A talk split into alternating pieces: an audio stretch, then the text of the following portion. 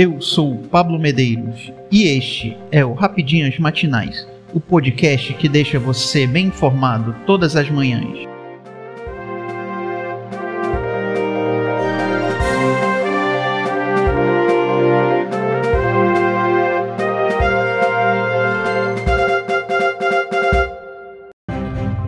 Terça-feira, 30 de agosto de 2022. Vamos às principais notícias.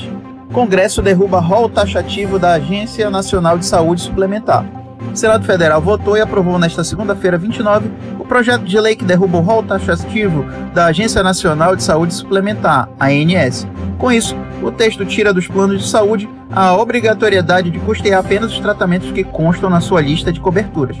Com a relatoria do senador Romário, o parlamentar posicionou-se de maneira contrária ao rol taxativo. Todos vocês sabem da nossa luta antiga quanto ao rol taxativo, o rol que mata, o rol que assassina. Quem me conhece sabe do meu compromisso antigo e da minha luta histórica pela saúde, pelas pessoas com deficiência e doenças raras, disse. No projeto aprovado, o principal artigo determina que os planos de saúde deverão cobrir tratamentos prescritos por médicos ou profissionais odontológicos, ainda que não estejam na lista definida pela ANS, caso a solicitação seja comprovadamente eficaz ou recomendada pela Comissão Nacional de Incorporação de Tecnologias no Sistema Único de Saúde.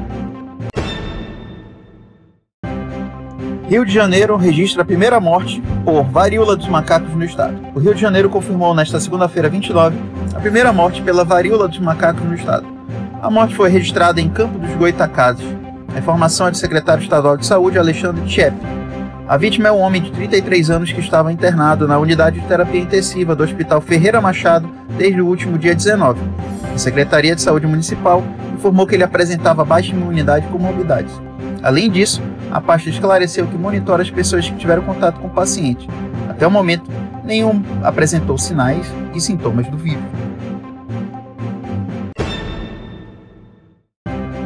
Decisão de Moraes mostra que a operação contra empresários foi baseada em reportagem. O ministro Alexandre de Moraes do Supremo Tribunal Federal divulgou na segunda-feira, 29, o despacho em que autoriza a Polícia Federal a realizar uma operação de busca e apreensão contra oito empresários bolsonaristas.